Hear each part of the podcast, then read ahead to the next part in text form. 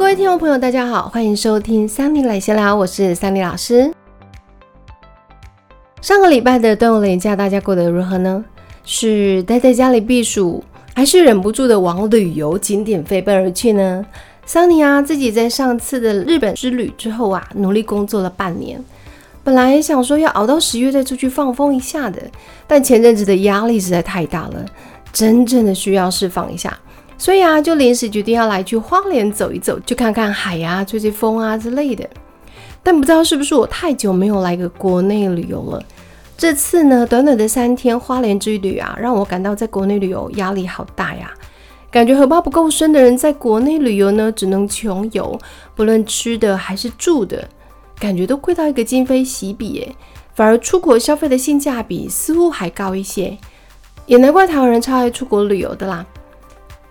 台湾的出国人次呢，在疫情前就不断的在创新高了。光是二零一七年啊，台湾人的出国人次就一千五百六十五万人次，总消费金额呢是五千四百八十四亿。而二零一八年的出国人次呢，则是增加到了一千六百六十四万，总消费金额呢是五千八百五十八亿。那来到了二零一九年的出国人次呢，则是冲到了一千七百一十万人次，总消费金额呢更是高达六千一百五十二亿元了。那根据交通部观光局的统计呢，从去年的十一月啊到今年的四月，出国人数是来到了三百五十八万五千七百九十人，哎，光是今年四月就有八十三万零一百八十四人，出国人数呢基本上是每个月都在持续的增加当中啦。那到底为什么明明台湾本岛的景点根本就玩不完啦，偏偏一堆人还是爱出国呢？难道真的是台湾不好玩吗？还是外国的月亮真的比较圆啊？今天呢，我们就要来聊聊为什么台湾人宁愿花钱去国外玩，也不愿意把钱留在台湾呢？出国玩真的比在台湾国内旅游 CP 值更高吗？另外啊，过去除了号称必去的台北一零一啊，还有因为宫崎骏动画而声名大噪的九份老街之外，你还去过哪一些景点呢？在最后呢，桑尼要整理二零二三年最新的全台十大必去景点的资讯呢，提供给大家。记得 upgrade 你的台湾旅游资讯哦。说到这个台湾人爱旅游啦，我相信大家都不可否认的。那解封后呢，有一堆人抢着要出国旅游。像我就有朋友呢，秀出去观光局重办护照的时候呢，人满为患的照片。听说现在有许多人因为护照过期或者是即将到期而急的在换护照。那如果听众朋友也有出国需求的话呢，要记得赶快去检查你的护照是不是需要换发了。因为听说现在去换护照都要等好久才拿得到，提醒大家要提早去换哦。但如果大家要短期出游的话，其实相信很多人还是会选择国内旅游的啦。只是不晓得大家有没有发现呢？国内旅游呢，现在相较于过去啊，大概在疫情前就变得非常的贵。像我就有好多朋友认为，在台湾的住房呢，普遍都比日本还要贵。网络上呢，还有一狗票的网友说。在泰国住四晚的五星饭店啊，不用一万块。可是，在台湾呢，可能连一个晚上都住不到。尤其呢，在之前二二八连假的时候呢，就曾经有民众入住阿里山的某某酒店，结果呢，三天两夜下来住宿，听说要价将近七万元啊，真的是让人大吃一惊。那到底目前台湾古旅的房价行情是如何呢？这里呢，我们来看一份交通部观光局的资料好了。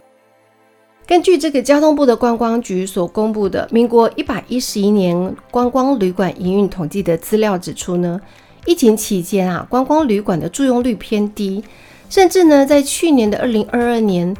观光旅馆的平均住用率啊，只有四十八点零六，连百分之五十都不到啊，听说是有史以来的第四低。可是房价呢，却没有因为疫情而走跌。观光旅馆的平均房价呢，在二零一八年是三千七百四十亿元，那到了二零一九年的时候呢，是三千七百五十六元，那到了二零二二年呢，则是来到了四千一百九十五元。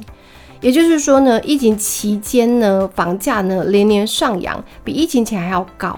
比起二零一九年的疫情之前，反而还贵上一成，也就是说，来到了一个历史新高。那另外呢，像南投啦、花莲这些地区，一直都是国旅的热门景点啊，所以它的涨幅呢就是特别的明显。我们来看一下二零一九疫情前的房价哦，呃，二零二二年全台的观光旅馆住宿平均房价呢是花莲涨的最凶了，呃，来到了百分之九十一哦。那房价比疫情前翻了快要将近一倍。那第二名呢是桃园百分之五十六，南投百分之四十九。好，那如果是平均房价来看的话呢，则是以南投一万五千一百五十一元是最高的。整个台湾的平均住宿呢，基本上都至少贵了一成。呃，只有台北市的平均住宿价格是不涨反跌了哈。那 TVBS 的新闻网呢，在今年的三月，它举办了一个网络投票，他们想要了解呢民众对于国旅房价的看法。那投票结果显示呢，有百分之八十四的网友啊，在这三年内呢，有在国内旅馆住宿的经验哈，只有百分之十六是没有的。那这三年在国内旅馆住宿的网友呢，有九成以上啊，百分之九十五呢，都认为国内的旅宿价格太高了。好，其中有百分之六十六在觉得呢价格过高，百分之二十九呢觉得偏高，只有三 percent 是觉得适中。那只有零点五 percent 是觉得偏低，就不晓得这零点五 percent 的人是怎么回事哈。那网友如果在国内旅游，诶，你的每一个晚上呢，如果住宿在双人房的住宿房价，你的预算是多少呢？投票结果里面也看到了国旅住宿的双人房的价格，网友平均觉得每晚的预算大概是三千一百四十六元哈。那其中呢，有二十四 percent 觉得在两千元以下，那有大多数超过百分之五十的网友房价呢是定在两千到四千元左右了哈。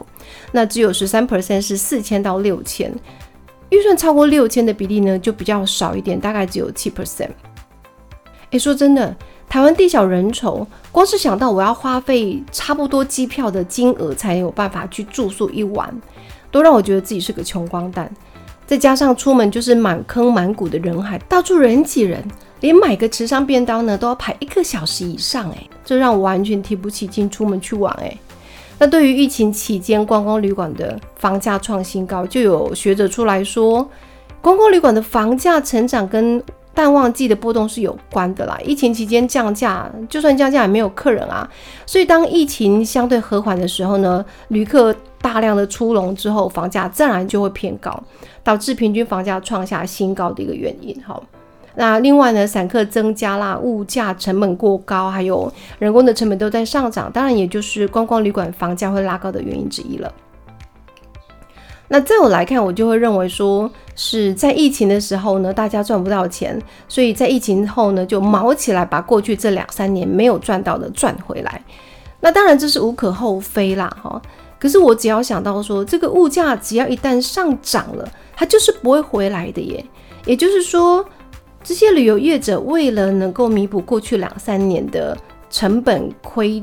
亏损，好了，那你在这个时候呢，去提高你的房价，但在未来呢，未来你有可能会降价到一个适当的一个合理的一个范围吗？我觉得这是不可能的。所以为什么大家对于房价的反应会这么激烈？我觉得。原因在于这里哈。那虽然呢，大家觉得国内旅游的住宿成本太高了，但其实国内的国旅人次其实一直以来都有上亿啦。像观光局就有提到说，二零一八年的国旅人次呢，大概有一点七亿人；那二零一九年呢，则是有一点六九人；二零二三年呢，有一点四亿人；那二零二一年呢，则是有一点二六亿人。平均消费呢，大概都在两三千元左右了哈。不知道听众朋友对于台湾国内旅游的感想是怎么样哈？其实这几年来国旅人次呢，其实有慢慢在减少的一个趋势，然后消费的金额似乎也越来越少了哈。那交通部其实有在刺激国旅嘛，不断的在推出一些住宿的补补助方案啦，可是其实这效果是有限的了哈。像 PPT 上面就有一篇 po 文，就有引起了网友的热议讨论。好，原 po 问大家说，为什么他朋友宁愿花钱出国玩，也不在台湾玩呢？那结果呢？这个文章串上就有人提到说，哎，我们身为穷人啊，只能出国，没有钱是不敢在台湾玩的。那盘子才会在台湾玩啊，台湾是给有钱人玩的，因为国内住太贵了，我裸蛇玩不起啊。然后还有人说，抱歉，我太穷了，只能去日本玩等等。那这些当然听起来像是玩笑话，不过其实也是事实了哈。那另外呢，除了住房的成本太高，相信有很多人在意的点还有服务的品质好不好啦，旅游的体验值高不高啦。那像 TVBS 新闻网的投票调查的结果当中呢，他们就去进一步询问说，这三年内有在国内旅游住宿的网友呢，对于国旅住宿的品质满不满意呢？那投票的结果就显示呢，有半数以上的网友是表示满意的哈，只有一 percent 是非常满意，有五十四 percent 是觉得还算满意，但同时呢，也有四十三 percent 是觉得不满意，其中呢有九 percent 是非常不满意的。那我查了一下资料，一直到去年的十二月呢，全台统计有一万多家民宿，然后有七十三家的国际旅馆，四十四家的观光旅馆，还有三千多家的一般旅馆哈。虽然这个旅馆非常的多，但是台湾旅宿业者最大的问题是说，就算量这么大，可是实际上具有接待国际观光客的水平的却不多，而且还有好多的饭店其实非常的老旧，诶，甚至是我看到有些饭店它就是外观重新拉皮啦，logo 换一下，名字换一下，然后就重新营业开张了耶。那如果是讲到民宿的话呢，品质就更难掌握了哈。除了有一些民宿，它可能会去营造一些建筑上的特色，或者是凸显的是主人家的这个热情之外，哈，可是我觉得它在住宿品质或者是提供的服务上面呢，都没有办法拿来跟这个星级饭店比较。可是它的收费其实并没有比这些星级饭店更低哦，呃，往往收费还会比饭店更贵。那除了房价和服务之外呢，还有一些网友点出了为什么不在台湾玩的一些其他原因。像是呢，台湾的夜市都长得差不多啊，想去的地方很难订房，好都要上网去抢。然后台湾到哪里呢，都是夜市老街或者是文创，或者是呢，台湾景色看来看去都差不多之类的。但我自己最大的感受是啊，只要一到假日，尤其是连假哦，从出门开始塞到目的地就算了，连到了景点呢，拍照要等，吃饭要等，就连上个厕所都要等。而且景点的卫生机制或者是维护的方式啊，都会让人非常的摇头，真的是让我的出游兴致全没了。相信很多人都觉得啊，台湾的旅馆房价呢，甚至连民宿都太贵了，动不动就四五千，设备好一点呢，就要一万元以上了哈。这种价格呢，比亚洲很多同星级的房价都更高。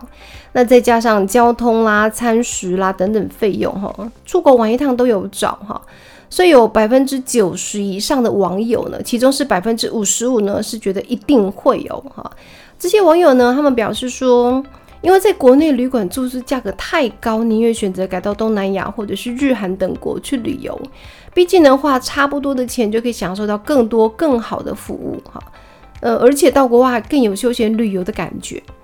那像我就有家人上个月去泰国呢，爽爽玩了六天。他呢含机票加上住宿，还有一些吃喝玩乐啊，呃，出门计程车搭到爽哦，吃吃喝喝买买买哈，均分下来呢，每个人总共也只花了两万出头。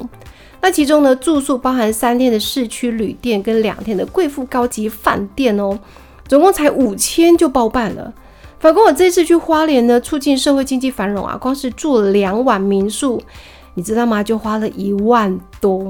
虽然他有付早餐啊，但是这个早餐非常的简单哈，连咖啡都是清淡如水。那一路上呢，自行开车，除了去吃了排队名店的烤鱼之外啊，其他时候我都是非常简单的解决哦。那这样三天两夜下来，荷包喷了将近两万大洋哈，而且回程有一半都在大赛车。本来六个小时的路呢，可以开了快九个小时才到家哈，整个腰都快断了。这样子一比较之下呢，我就觉得自己花大钱，可是在穷游哈，不开心还累得半死。其实讲到这里，我蛮担心，在全球解封之后呢，许多喜爱台湾的游客会再度回到这片土地的时候呢，能不能仍然保有过去的美好回忆？还是会像我们一样呢？因为过高的成本跟不够让人满意的这个性价比呢，而开始对于台湾感到失望哈。那如此一来，是不是未来的观光产业会一路下滑呢？真心的希望啊，过往许多仰赖观光财的商家啦，还有地方政府呢，能够有一个全面化的一个改善措施跟应对方法，让台湾的观光荣景呢，能够再次回来哈。不论是外国人还是台湾人都能够因为台湾的美景跟独有的特色呢，越来越爱台湾。讲到这里啊，桑尼通常在聊某个议题的时候，都会希望能够给个解方或提出有实质改进的一个建议啊。但了解台湾的旅游问题呢，我个人实在是觉得无解耶哈。我也问了朋友，大家也觉得无解哈。除了成本高、地方小、交通塞、服务水准无法拉升之外呢，台湾的观光景点满满的都是想要赚钱的商家，实在很难找到什么特色让人有记忆点的。好啦，虽然我无法针对台湾的观光议题提出什么有用的想法，但呢，我想还是来介绍一下今年 Klook 出炉的二零二三新景点好了，希望能够为台湾的观光景点的尽一点努力。那如果你也对台湾的景点感到无聊的话呢，底下的资讯你倒是可以仔细的参考看看哈。那我要介绍的第一个台湾的新的景点呢，是台北表演艺术中心，又称之为北艺中心。那这个北艺中心呢，它获选为全球最具颠覆性的八大建筑，以及 Time 世界百大最佳景点。这栋建筑呢，由荷兰的团队设计，以夜市里面的鸳鸯火锅的大杂烩呢，来启发他的创作意念。听说外观是以打边炉做主题啦。我看到的照片是他在建筑外面呢，置放了一个超。大颗的白色球体，听说呢被笑称为“贡丸和百叶豆腐”的设计，感觉相当有趣。那第二个新的景点呢是呃潮境智能海洋馆。嗯，如果有需要亲子游的人来说呢，这位在基隆的潮境智能海洋馆呢就非常适合一家大小哈。那这个全新开幕的水族馆，它其实不是一个真的水族馆，而是它有实境的水族馆，配合了高科技的 VR 的一个技术呢，可以把小朋友绘画的海洋生物呢，及时的投影到这个虚拟的海底世界。感觉这个跟日本东京的天 Lab 的做法是蛮像的哈，应该可以满足一票喜欢迷幻体验的大人或者是小孩哈。那再加上呢，听说里面有高科技的体感座椅。就算馆内不是真实的水族馆，也没有任何的海洋生物哦，都可以让人感受在水中漫步的真实感哈，十足的以假乱真。那么，另外值得一提是，我看到这个照片呢，它的餐饮楼层啊是以望山看海为主题，光是看照片就觉得，哎，在餐厅吃饭好像在仙境一样哈，景色是非常的美的。接下来介绍的第三个新的景点呢，是新北市立美术馆。这个二零二二年底才开放的新北市立美术馆，听说呢是新北市的第一座公立美术馆，在莺歌区。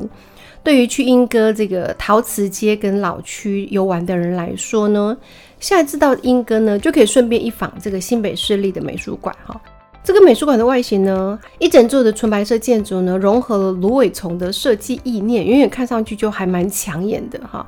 感觉应该是蛮值得来走走看看拍照的啦。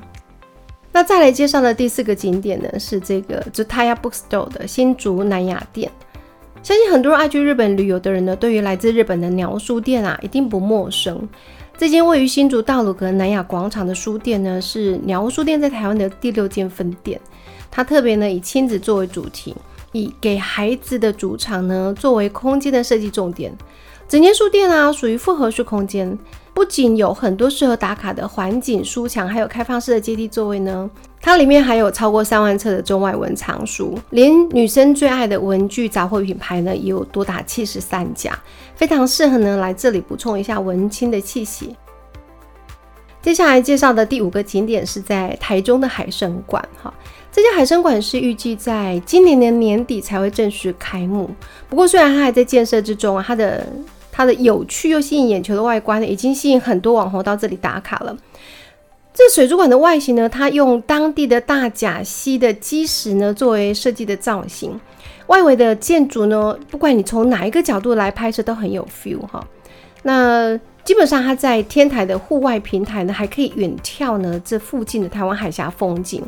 再搭配附近有台中港的三级奥类啦、高美湿地啦、乌七观光雨点哈等等之类，可以结合成台中海线的观光路线。看来呢，到时候不论是要遛小孩啦、遛女朋友啦、遛老婆啦，又可以多一个景点了。再来呢是第六个景点 Park Two 的潮屋广场。